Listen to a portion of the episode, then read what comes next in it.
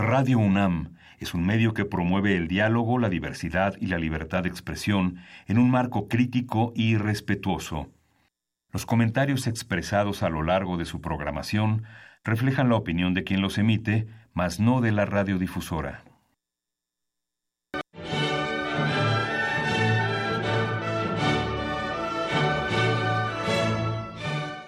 Diálogo jurídico. Derecho, Cultura y Humanismo. Programa a cargo del maestro Eduardo Luis Fejer.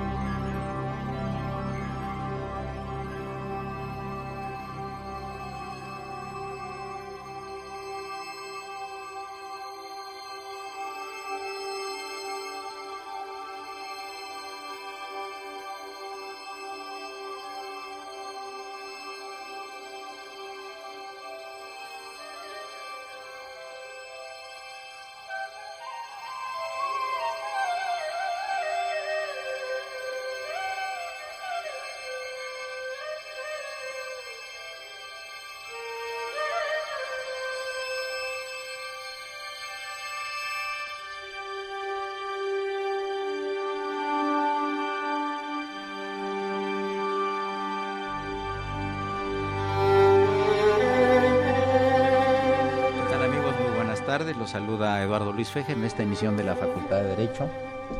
Diálogo jurídico, nuestro lema Derecho, Cultura y Humanismo. Bueno, felicidad al padre Cronos, qué barbaridad. Tenemos invitados que vienen de Europa y, pones música bonita. ¿Qué, tiene que estar viniendo gente de Europa para que pongas música bonita, padre Cronos? Creo que eso no, no está bien. ¿eh? Ya sabes, tienes que presentar tu renuncia con carácter revocable como todos los lunes. Amigos, bienvenidos. Un gusto tener a dos personas que vienen de Europa. Una de ellas ya radica con nosotros hace algunos años y es un privilegio aquí para los micrófonos de Radio UNAM y de la Facultad de Derecho en particular presentar a tres personalidades. Saludo al maestro Francis Vilar, egiptólogo, académico, miembro fundador de la Fundación Sofía, director del docente del Centro de Estudios Sofía, especialista en el pensamiento de los antiguos egipcios. Muy bienvenido, Francis. Encantado de tenerte aquí en los micrófonos de Radio UNAM. Buenas tardes, es un placer y las gracias a vosotros por recibirme. Se encuentra también el maestro Víctor Vilar, que ya radica aquí en México, que es docente en filosofía por la UNED de Madrid y director del Centro de Estudios Sofía en la Ciudad de México, especialista y asesor filosófico. Encantado de tenerte, Víctor Vilar, aquí en estos micrófonos. Muchas gracias, Eduardo. Buenas tardes. Y nos acompaña la querida, distinguidísima jurista profesora de la Facultad de Derecho, aparte de poeta y literata, la profesora de la Facultad de Derecho, Cecilia Sobrevilla Figueroa. Buenas tardes, maestro. Bienvenida. Gracias. Muchas gracias. Pues amigos, la idea de este programa surgió de Cecilia Sobrevilla, que es, está muy interesada en las culturas antiguas y, por qué no decirlo, también en el mundo esotérico. Entonces me indicó que estaba una personalidad reconocida en Europa y en América Latina como es el, el, maestro Francis Vilar, sobre esta temática. Y desde luego abordaremos, ya que el, la, el JAES, por decir una terminología muy elegante española, el JAES, el perfil del programa es jurídico, aunque no necesariamente hablamos de derecho, cultura y humanismo, pues qué mejor que platicar de eso. Por cierto, que antes de empezar el programa, eh, ya, ya, me refiero eh, a lo formal, yo le quería pedí a la maestra Cecilia que haga una invitación al público para mañana sobre la conferencia que va a dictar el maestro Francis Vilar en la Facultad de Derecho. Así es, amigos del auditorio. Mañana en la Facultad de Derecho a las 11 de la mañana vamos a tener una conferencia sobre Maat, que es la diosa que, que representa la justicia en el antiguo Egipto. El maestro Vilar va, nos va a explicar toda esta concepción sobre Maat en la, en la cosmovisión de los egipcios y no se la pierdan, si pueden, si pueden acudir va a ser un gusto. Eh, va a ser en el Auditorio Benito Juárez a partir de las 11 de la mañana, los esperamos. Saludamos en cabina la presencia del criminólogo Martín Weinstein, por supuesto, y desde luego el niño de la radio Raúl Romero Escutia. Bien amigos, yo quisiera ya entrar un poquito en la temática. Eh, en México, por cultura, nos interesa mucho toda la cuestión esotérica. La cultura hispano-indígena tiene mucho sincretismo y hay muchos aspectos en, ambos perfiles que para nosotros son muy atractivos, ¿no? Eh, acaban ustedes de estar aquí en México en la famosa ceremonia del Día de Muertos, que es un fenómeno realmente mundial, inusitado, interesantísimo, ¿no? Y precioso además. Y precioso además, que ya lo conocen ustedes, y que pues lo vivimos aquí siempre en los primeros días de noviembre, ¿no? Eh, el concepto de la muerte del mexicano, la burla del mexicano, la, la muerte, etcétera. Y, Francis, eh, también se, se, estudia mucho aquí la maldición, por ejemplo, de, de, la pirámide. Se conoce mucho de Lord Carnarvon, de la piedra Rosetta, de los que murieron por la famosa maldición de la momia. Y yo quisiera abundar un poquito, tanto contigo como con Víctor Vilar, sobre estos temas del esoterismo en el antiguo Egipto y también la posición de la mujer desde el punto de vista jurídico dentro del derecho del antiguo Egipto. Entonces, con todo gusto damos la palabra. ¿Por qué esta atracción de una persona europea española por el mundo egipcio antiguo, que ha sido generalmente reservada a los ingleses, que amablemente saquearon también Egipto y ahí está en el Museo Nacional en Londres, pues están todas las piezas egipcias. Tienes la palabra, maestro ingleses, Ingleses y franceses. Y franceses. Eh, son los que más eh, se interesaron bueno, antes que los ingleses, realmente se considera fundador de la egiptología a los franceses porque fue la campaña de Napoleón, la expedición al antiguo Egipto, que fue una campaña a la vez militar y cultural, pero Napoleón, entre sus más de 100 barcos con tropas, llevaba un barco lleno de sabios, investigadores, eruditos, que quisieron eh, medir y tomar nota y dibujar y estudiar los monumentos, las esculturas y los templos egipcios.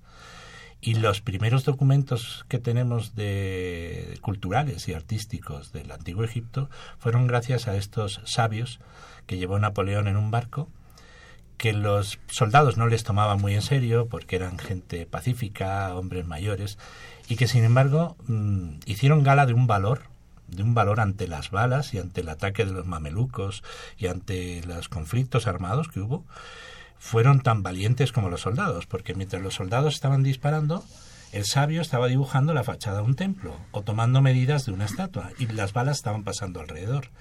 Entonces, lo que al principio los soldados bromeaban de estos sabios, les acabaron tomando admiración y respeto. Y ellos fundaron en el Cairo, mm, que lo presidió el mismo Napoleón, el Instituto de Estudios del Antiguo Egipto, que fue el inicio de la ciencia del conocimiento del Antiguo Egipto que se llama egiptología.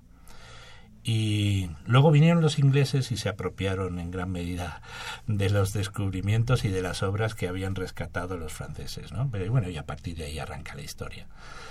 Y por otro lado, lo que sí me ha parecido muy interesante, me ha, me ha despertado una lucecita de inspiración, Eduardo, es lo que acabas de decir sobre que en la cultura española y, mexicana y hay un aspecto mágico, digamos, metafísico del concepto de la muerte.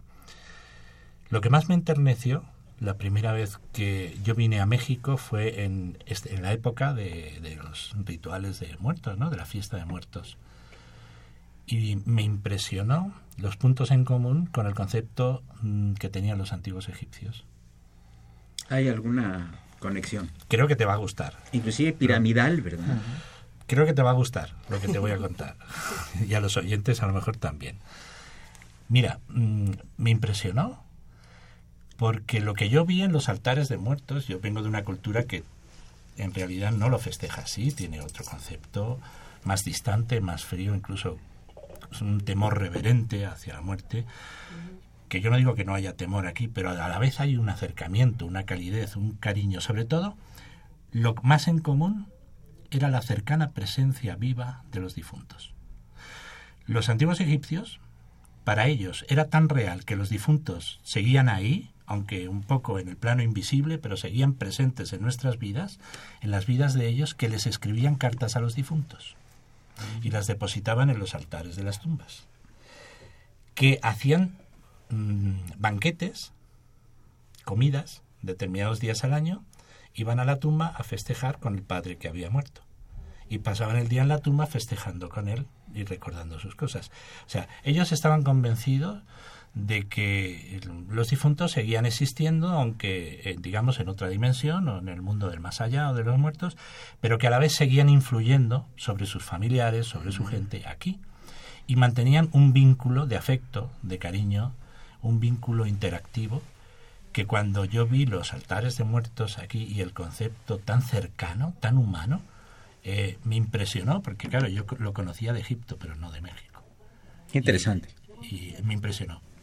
Eh, teléfonos en cabina, amigos, 55 36 89 89, 55 36 89 89 y Lada sin costo 01850 52 688. Cecilia, ¿cómo te acercaste a este mundo del esoterismo tú, siendo una jurista muy prestigiosa y reconocida en nuestra universidad? Bueno, la fascinación por el mundo del antiguo Egipto creo que viene desde la, desde la infancia, en el que se veía cuentos, el cuento de la esfinge, las pirámides, y hay algo, ¿no? En ese misterio que, que te llama. Y ahorita pues he encontrado un, un lugar, siempre me ha llamado la atención, y he encontrado un lugar que, que es el, el Centro de Estudios Sofía, que es el, el instituto que, que presiden los maestros, que tiene cursos especializados, ¿no? Desde jeroglíficos egipcios hasta el significado de, las pirámides, de la vida de, la mujer en, el antiguo Egipto. Y uno va encontrando similitudes con, pues, con ideas que, ya se iban gestando, que van tomando forma y entonces pueden irse desarrollando y pues veremos, ¿no? Hasta, hasta dónde llega. Precisamente el, el tema de, de Maat, que es el concepto de la diosa en el antiguo Egipto, me llamó la atención porque tiene, tiene total relación con, con nuestra, nuestra carrera, bueno, con nuestro, nuestra profesión que, que ejercemos y que invitaría ¿no? a, a, vivir un poco más el espíritu de esta diosa que es anterior a la diosa Temis incluso y que puede es ver el, al, incluso al faraón como el guardián de, de, esa diosa.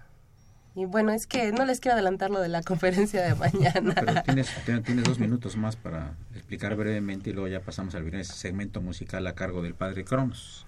Si es que no se ha ido ya renunciado. se lo merece.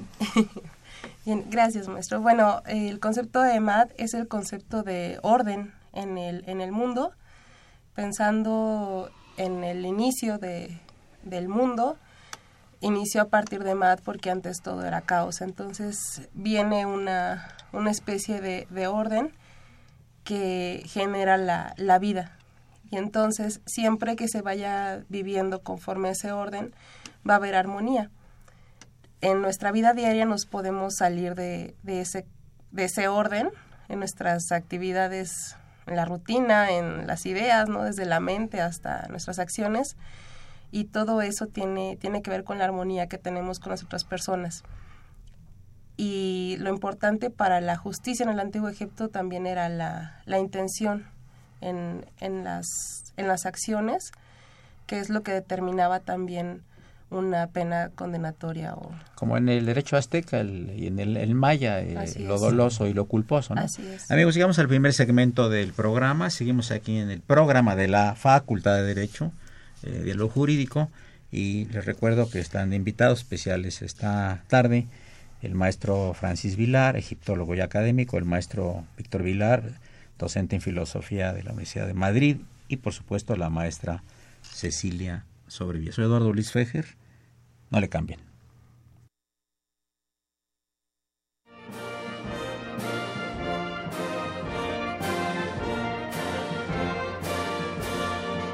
Su opinión es importante. Comuníquese. Nuestro número 5536 8989. Del interior de la República 01800 5052 688.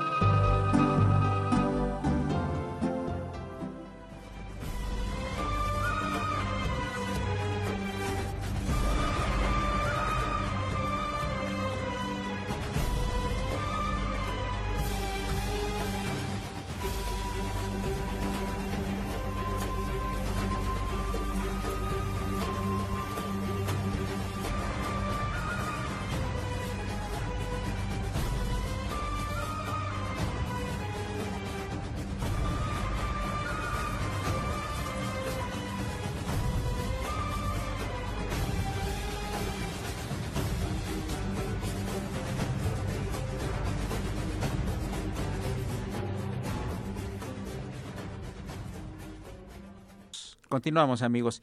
Le quería preguntar al maestro Víctor Vilar, que junto con su padre, que está aquí, han hecho algunas expediciones a Egipto, que nos platique un, un poquito de la famosa maldición de la momia. ¿A qué momia se refiere y en qué consiste la maldición y qué efectos produjo en los maldecidos, malditos, como se le pudiera llamar?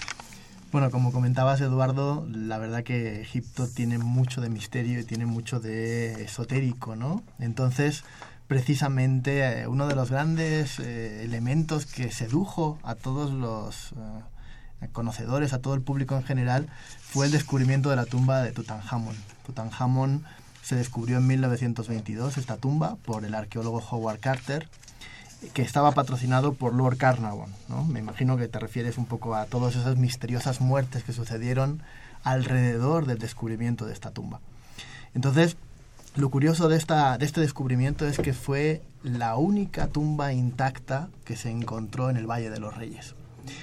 Claro, desde el origen de la egiptología en el siglo XIX, muchos arqueólogos, visitantes y exploradores habían encontrado en ese valle que está en el occidente de Tebas, habían encontrado pues los restos de todas las tumbas de los grandes reyes de Egipto.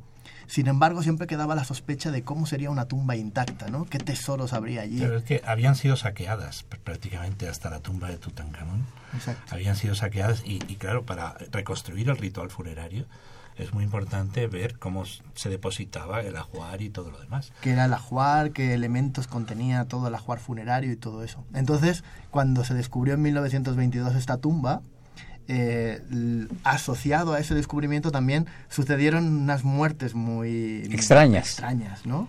Por ejemplo, cuentan que en pocos, pocos meses después del descubrimiento de la tumba, Lord Carnarvon pues murió de forma misteriosa, no se sabe muy bien por qué, y justamente también decían que su perro en Inglaterra moría en ese mismo instante en el que estaba él agonizando en el hospital en el Cairo, pues también, o en, Tebas, eh, también estaba muriendo el perro, ¿no? También hubo muchas muertes asociadas a personas que entraron en ese momento en la tumba. Y esto, pues lo que hizo fue también agrandar un poco el misterio y el mito eh, de Tutankamón, ¿no? En realidad, eh, cuando se profana una tumba, pues mm, existen toda una serie de rituales funerarios que mm, normalmente pues nadie se había encontrado con esa situación. ¿Qué es profanar una tumba de un rey? Entonces, dentro de esos rituales siempre habían muchas fórmulas mágicas para proteger el alma, el ba y el aj del difunto, para que estuviera, permaneciese intacto eternamente, para toda la eternidad. Entonces, cuando se profana esa tumba, ¿qué sucede ¿no? a las personas que, que, la, que lo profanan? Bueno, en realidad se sabe que no todos murieron de forma extraña. Por ejemplo, Howard Carter pues, murió mucho tiempo después. Mm, ya causas por causas naturales, pero sí que hubo varios incidentes que provocaron precisamente eso. ¿no? Cuentan también una anécdota de que llevaban, para poder penetrar en los lugares cerrados, llevaban un canario, y ese canario, Howard Carter tenía un canario, y eh, el canario, el mismo momento que se estaba abriendo y profanando la tumba, pues una cobra, que es un símbolo, un emblema de la realeza egipcia, pues devoró o mató al canario. Entonces, bueno, pues todas esas cosas pues suscitó más el misterio de la leyenda. Claro, la cobra va en la corona del faraón. Sí, claro. es La divinidad protectora, ¿no? Y quien profana lo sagrado o los misterios, y más si se trata de la realeza divina, pues eh, las fórmulas mágicas dicen que, que será castigado por los dioses protectores. ¿no? de ¿Qué opinas tú de eso, Cecilia? No sé, ¿Te es reservas la opinión? fascinante, no, es- Tenemos llamadas del auditorio. fascinante. ¿Quién fue Juan Francisco Champollion? Gloria del Carmen Osorio nos les pregunta aquí a los distinguidos invitados. Jean-François Champollion fue el descubridor del sistema de interpretación de la lengua jeroglífica. Porque hasta entonces, desde la campaña de Napoleón, que yo he dicho antes, se trajeron, se, se editaron incluso volúmenes describiendo y grabados con los monumentos egipcios, pero no se sabía leer la lengua jeroglífica. Sí. Realmente, desde el siglo, la última inscripción que hay jeroglífica data del 394 después de Cristo, en el templo de Filé. Y ese templo se cerró en el año 500 después de Cristo. Es decir, que desde el 500 después de Cristo hasta 1900 1824, que fue el descubrimiento de la traducción del jeroglífico por Champollion, fueron más de mil años de que el, el país de los faraones no, no sabíamos leer nada del país de los faraones, no, no leíamos ninguna inscripción. O sea, sus monumentos nos impresionaban, eran muy evocadores, muy eráticos, pero permanecían mudos y silenciosos como la esfinge. Y fue la inteligencia, sobre, porque era un hombre que dominaba más de 15 lenguas, entre ellos varios dialectos orientales, turco, el árabe, etc. El copto. El copto. Entonces, eh, él soñaba por las noches y al final, entre sus sueños y sus trabajos de investigación, era un personaje, su vida es muy apasionante por los aspectos también inexplicables o mágicos que tiene, pero al final consiguió, en base a una piedra arqueológica muy famosa, consiguió trabajando con ella, con la piedra de Rosetta, eh, el sistema de la gramática jeroglífica. Claro, a partir de ahí los monumentos egipcios nos hablaban con voz propia, nos contaban su propia historia. ¿Y qué decían, este Víctor? ¿Cómo que decían? ¿Relataban la historia del, del- del faraón? En realidad, la piedra de Rosetta es una piedra que se encontró bueno, en la localidad de Rosetta, de ahí viene su nombre, y es un edicto de la época tolemaica, es un edicto muy... De Ptolomeo. Sí, de la época tardía ya de Egipto, es una época ya griega, donde Egipto está tan en contacto con el mundo griego que muchos edictos, en este caso, pues eh, el faraón es mm, prácticamente griego, una persona griega, el edicto está escrito en griego clásico, pero también para que la gente del pueblo la conociese o conociese el contenido de ese edicto, de esa proclama, tenía que estar en- escrito en demótico. Y para que tuviera efectos a niveles mágicos en el país del antiguo Egipto se tenía que escribir en jeroglífico.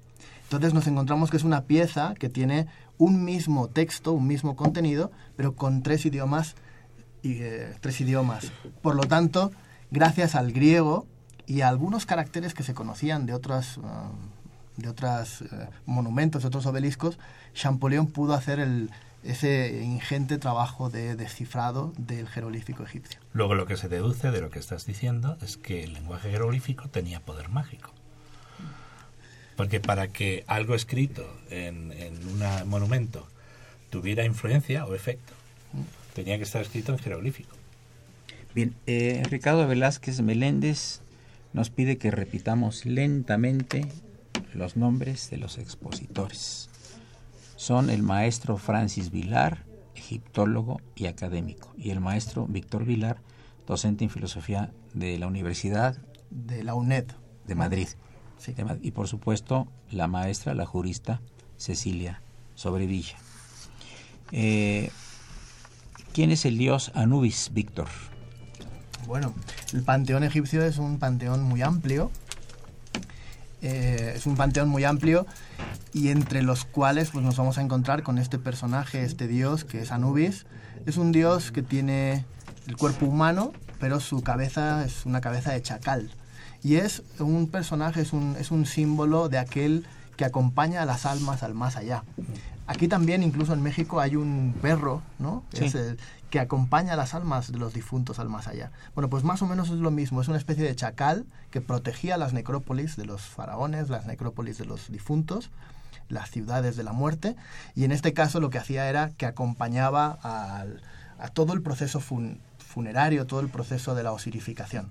Cuentan en el mito, así muy, muy rápidamente, muy por encima, que cuando Osiris muere, eh, para poder renacer en el más allá, para poder vivir en el más allá y, que tuviera vida eterna, tuvo que realizarse una serie de rituales.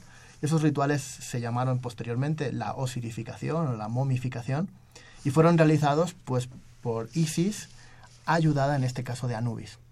Entonces Anubis es un dios psicopómpico, es un dios de la muerte que va a acompañar al difunto para que pueda pasar todos los umbrales, todas las pruebas de ese mundo de lo oculto y pueda en- enfrentar también ese juicio del alma, como, como va a suceder en Egipto, ¿no? el juicio de la pluma con el corazón, para que el difunto pueda luego ya... mm, ¿Cuál es la pluma y el corazón? A ver, Cecilia, tú tienes... Eh, sí. Mm, Bueno, cuando una, una persona moría, Sí. era presentado eh, ante el dios Osiris y para esa, ese momento eh, se, se ponía una, se utilizaba una, una balanza como la que utilizamos nosotros en la Sí. como símbolo de, de nuestra de nuestra carrera y de un lado se ponía el corazón de la persona, del difunto, y del otro lado el, se ponía una pluma, que es la representación de la diosa Maat. El corazón es el, es el órgano, digamos, es eh, lo que llevaba la memoria de todo, todo lo que había hecho esa persona en, en vida. Llevaba las intenciones y la idea también era que si ese corazón era ligero, tan liviano como una pluma, ese corazón merecía ese, esa, esa alma transitar al, al mundo de Osiris. Pero si ese corazón pesaba más que la, que la pluma, era, era devorado por, una, por un, un ser mítico que tenía cabeza de cocodrilo, pies, pies patas de, de león y cuerpo de hipopótamo, que en este momento se me fue el nombre. Amit. Amit. Amit, eh, así es. Gracias.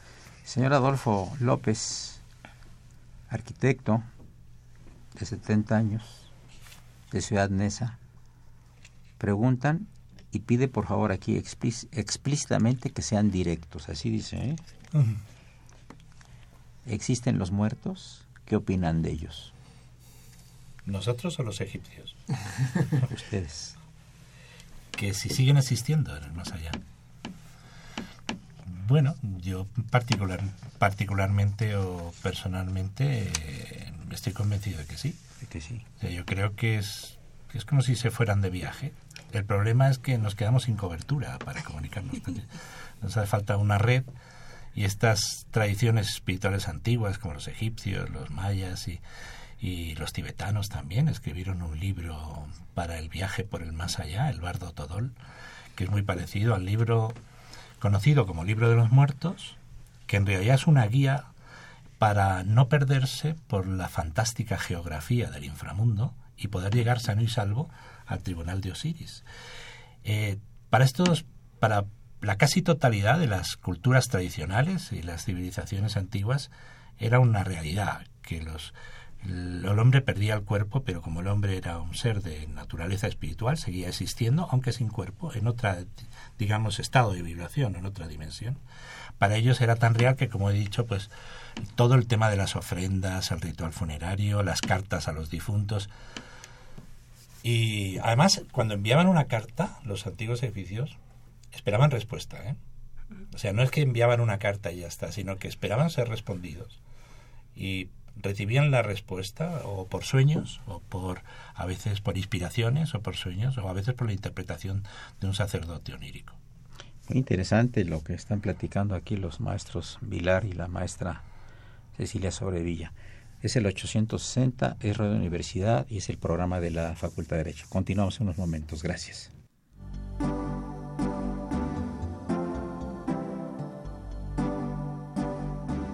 Está usted escuchando Diálogo Jurídico, Derecho, Cultura y Humanismo.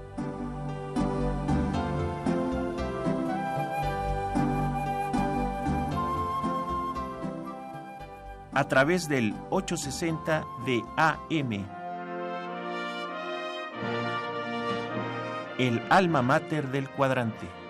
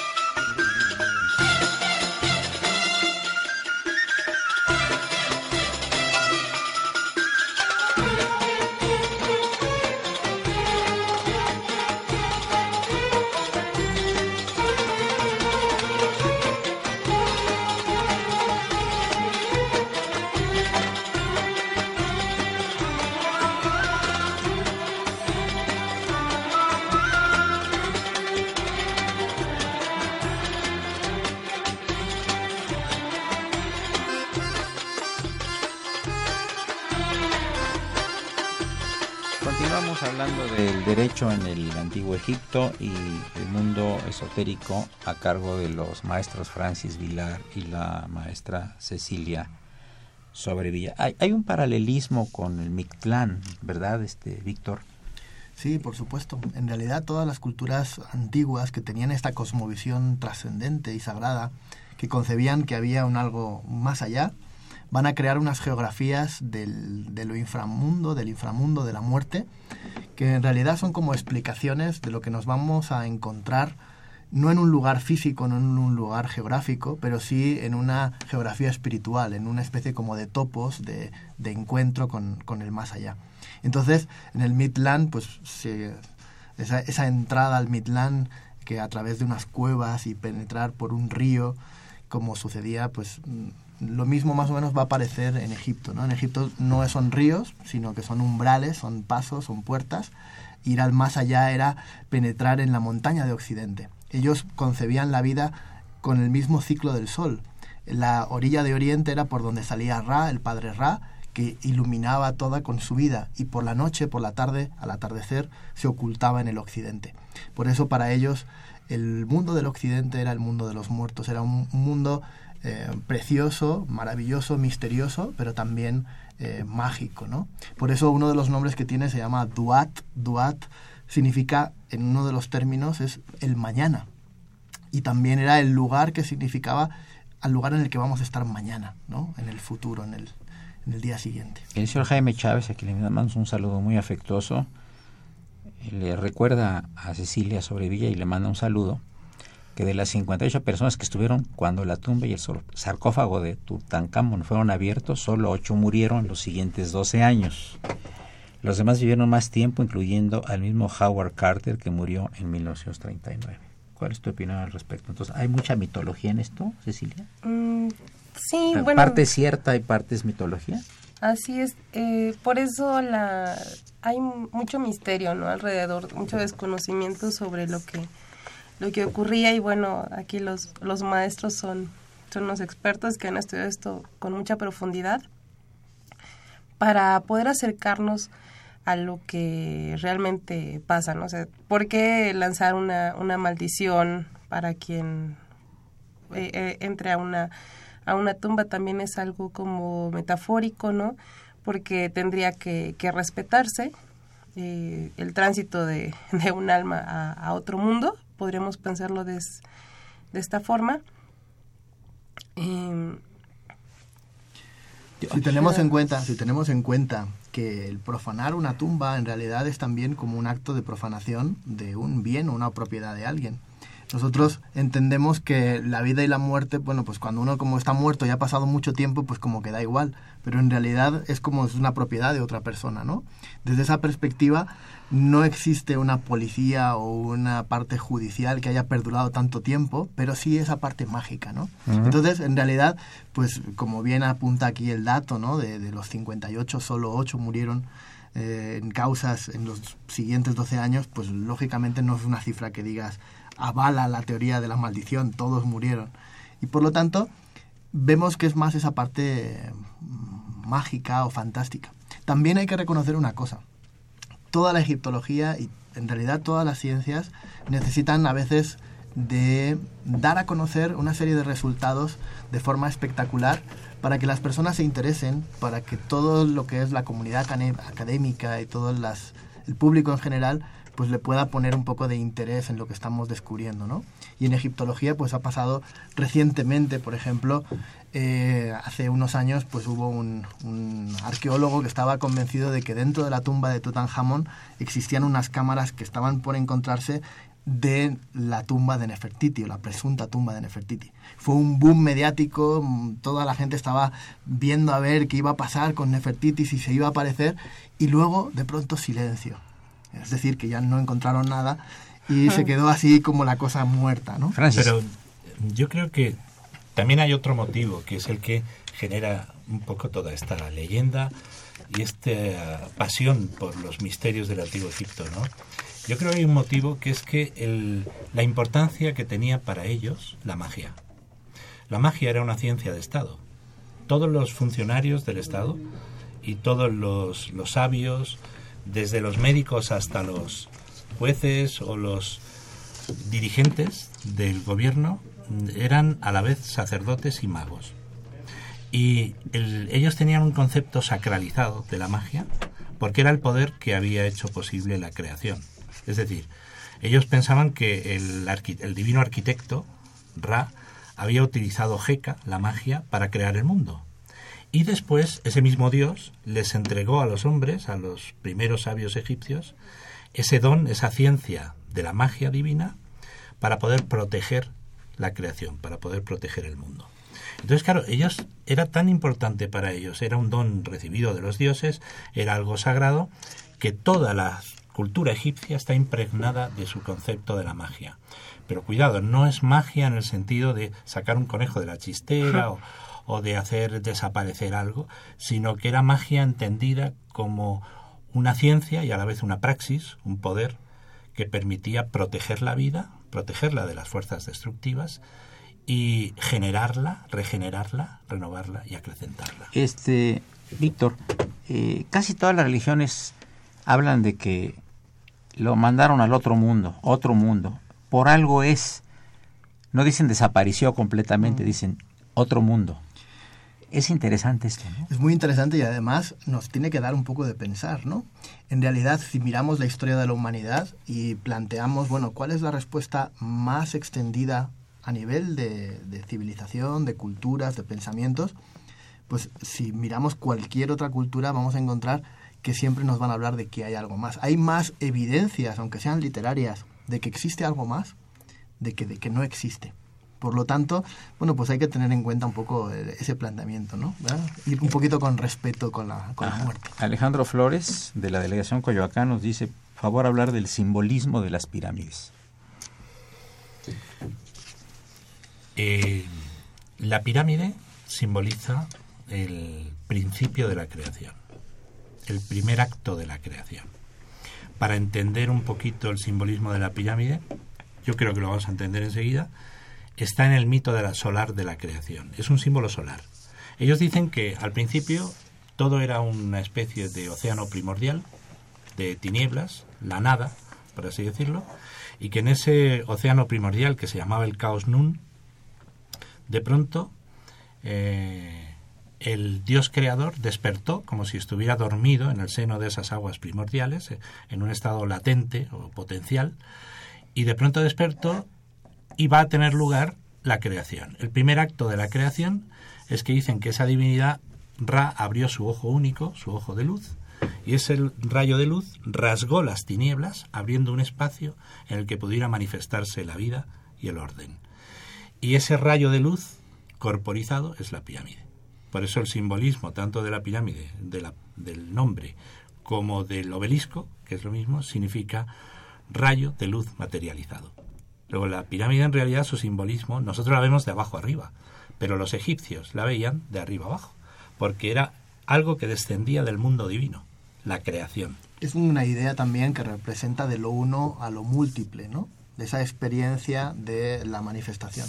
Y curiosamente también es un elemento importante porque en Egipto, cuando las aguas del Nilo de la inundación bajaban, el agricultor lo que veía precisamente era una especie de pirámide, de montaña, de montículo, en donde se ponía la semilla. Entonces, dentro de lo que es la interpretación agraria, podríamos ver que la pirámide es ese lugar en el cual hay una semilla que luego va a dar nacimiento a, otra, a otro elemento. Por eso, en un momento determinado de la historia de la arquitectura, lo que sería la mastaba, que era el primer lugar de enterramiento egipcio, se va a transformar en pirámide porque precisamente de la misma forma el que va a estar ahí, el difunto que puede ser enterrado en la pirámide, podrá renacer en el más allá, de la misma forma que una semilla enterrada va a renacer en el más allá. En realidad el, el ritual del enterramiento precisamente es ese, ¿no? Es volver a la tierra, devolver a la tierra lo que es de la tierra, que es el cuerpo, para que el alma, el espíritu, la parte luminosa pueda ascender al cielo. Cecilia, ¿qué tanto este tipo de cultura puede ser un complemento para los estudiantes de la Facultad de Derecho? Mm, bueno, lo que tienen en, en común todas las filosofías del, del mundo es que hablan de la esencia del hombre. Entonces, la, digamos que la cultura egipcia también es una puerta para acercarnos a, esa esencia que, que, tienen las personas y que es, eh, bueno, en, nuestro, en nuestros estudios, ¿no? que son enfocados al derecho, a las leyes, al mantener eh, un orden en, la, en las sociedades, también es acercarnos a esas causas que hay en, en la persona para, para digamos, dirigir su vida de, de una manera o de, o de otra. El arquitecto Fernando Almanza agradece lo ameno del programa y le envía felicitaciones a los tres invitados. Muchas gracias. Eh, gracias. Pregunta para Francis. Sí. ¿Es cierto que Moisés era egipcio? No se puede dar una respuesta categórica, pero todo lo que podemos recoger de testimonios, a veces más literarios que, arqueológicos o históricos, mm, las conclusiones dependen un poco de cada investigador, porque no hay una, una, respuesta fehaciente desde un punto de vista científico.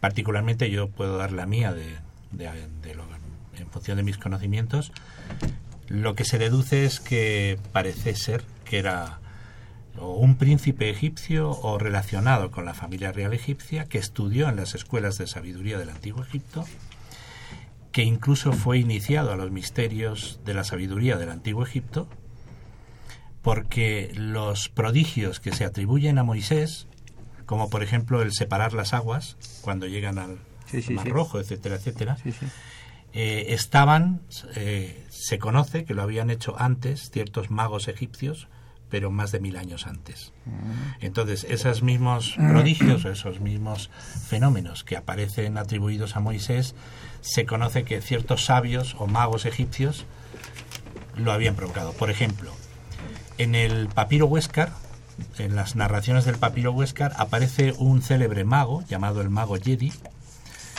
que está, por cierto, en la novela que estoy escribiendo, en la novela histórica, y este mago Jedi, el faraón le pide que le rescate una joya muy importante para él que se haya eh, sumergida bajo las aguas del estanque de Palacio.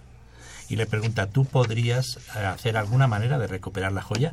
Y el mago Jedi le dice, si vos me lo pedís, pues yo lo puedo hacer. Dice, por favor, hazlo. Entonces pidió que se guardara silencio a la corte real y él hizo sus invocaciones de magia y abrió las aguas y en el lecho de arena apareció la joya. Esto es una narración que se remonta más de mil años antes a la historia de, Moisés. Entonces, esto permite deducir que posiblemente, y así algunos nos inclinamos por esa hipótesis, de que Moisés ah, se había instruido o había estudiado en las escuelas de sabiduría y en los templos eh, de, de la ciencia divina de los antiguos egipcios.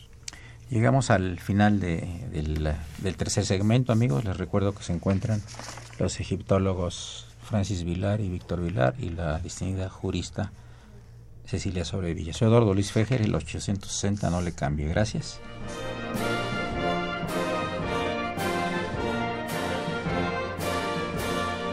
Su opinión es importante. Comuníquese. Nuestro número 5536 8989. Del interior de la República 01800 5052 688.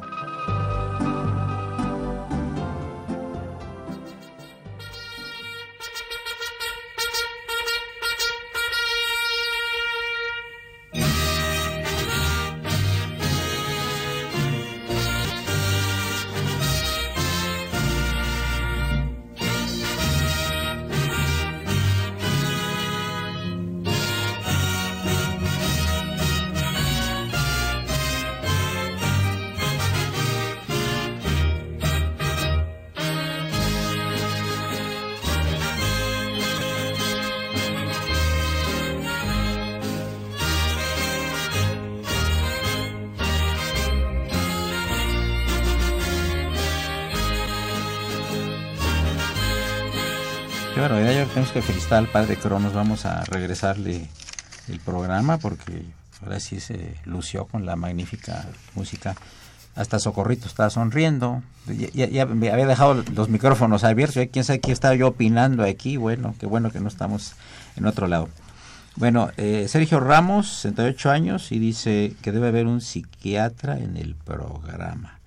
Que nos falta precisión científica. Muchas gracias por su llamada, señor Ramos. El señor Edgar, de la delegación Coyoacán, saluda al panel, los felicita.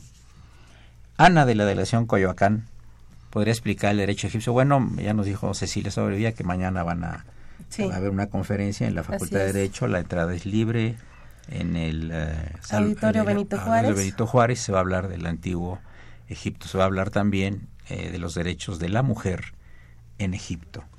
Eh, ¿Cómo puedo acceder a la Fundación Sofía? ¿Llamando a qué número? El Centro Sofía está en Coyoacán, en la delegación de Coyoacán, en...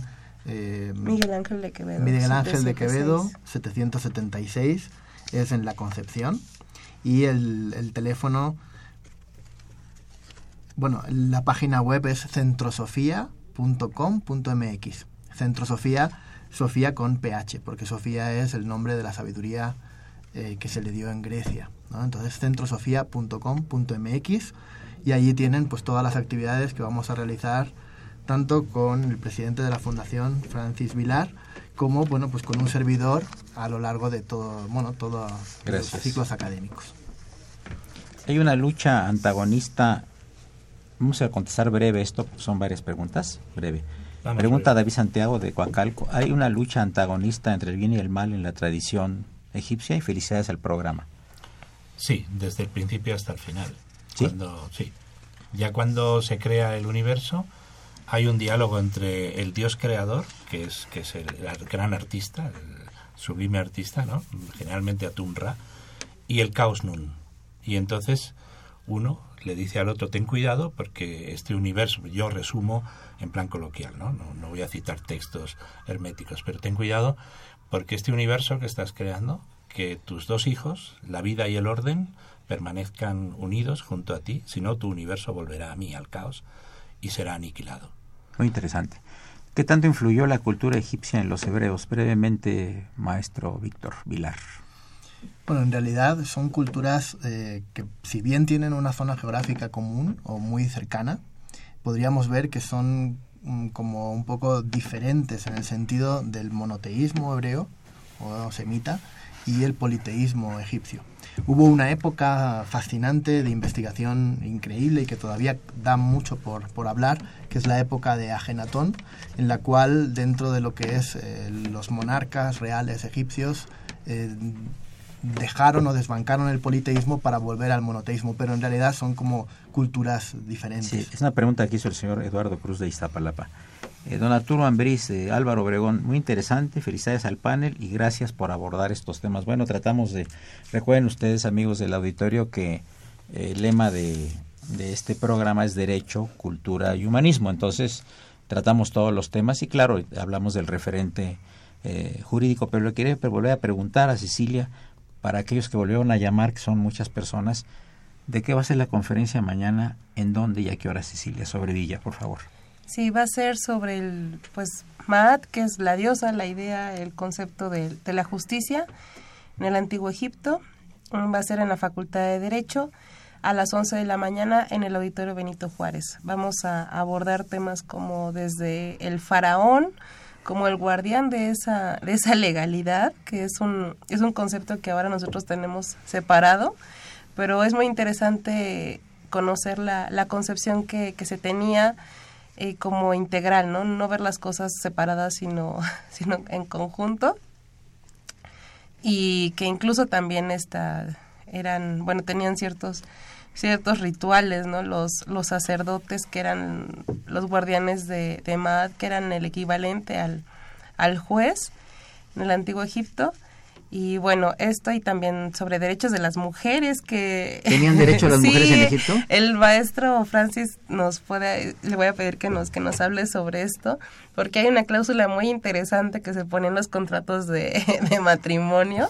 A ver, bien, ¿en qué consiste? Le puede, que, le puede interesar a las mujeres. Bueno, a ver, ¿en qué consiste? Bueno, es que ellos podían pactar, en contrato matrimonial era de libre pacto. Entonces la mujer por ejemplo, hemos encontrado muchas evidencias de que a veces entre las distintas cláusulas se reservaba una parte de la vivienda familiar para sí misma.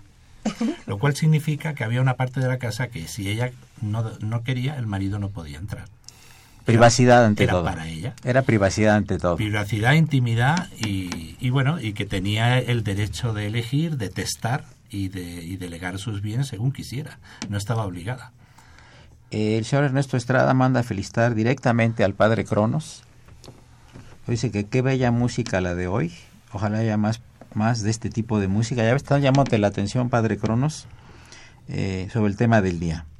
Y le encantaría que hubiera otro programa como el de hoy, porque le ha parecido a don Ernesto Estrada muy interesante.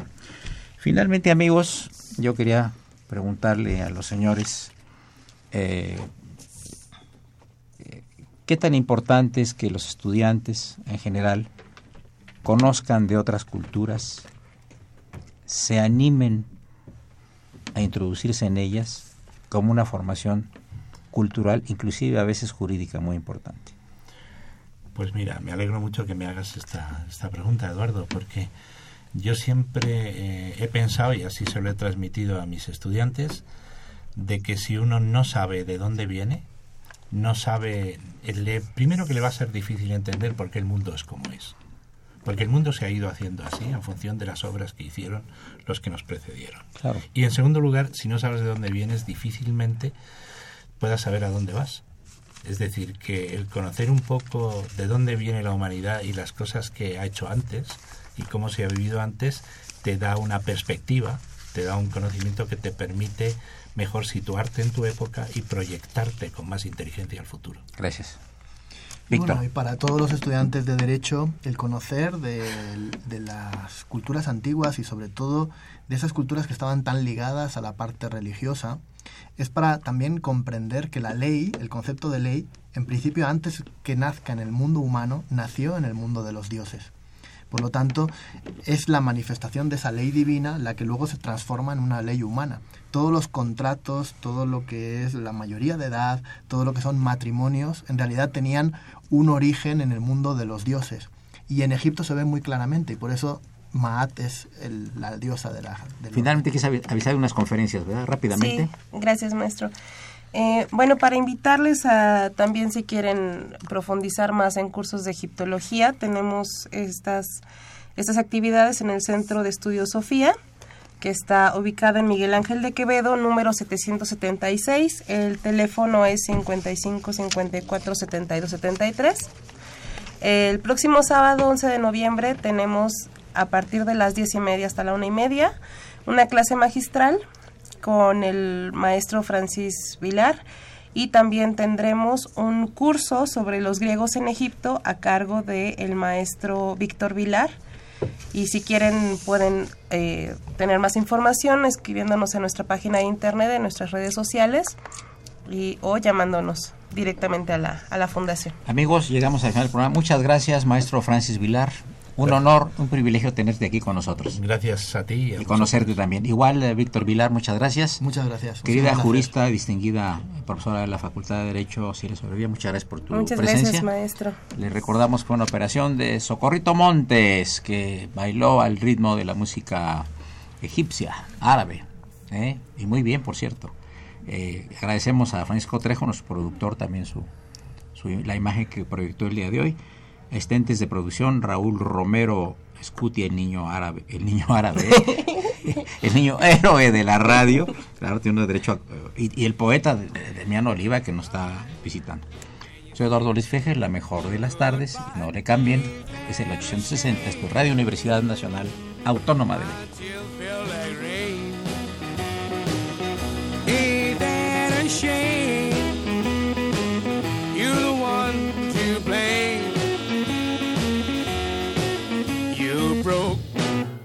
My heart when you said we'll part. Ain't that a shame? My tears feel like rain. Ain't that a shame? You're the one to blame. Oh well, goodbye. Although I'll cry, ain't that a shame? My tears feel like rain.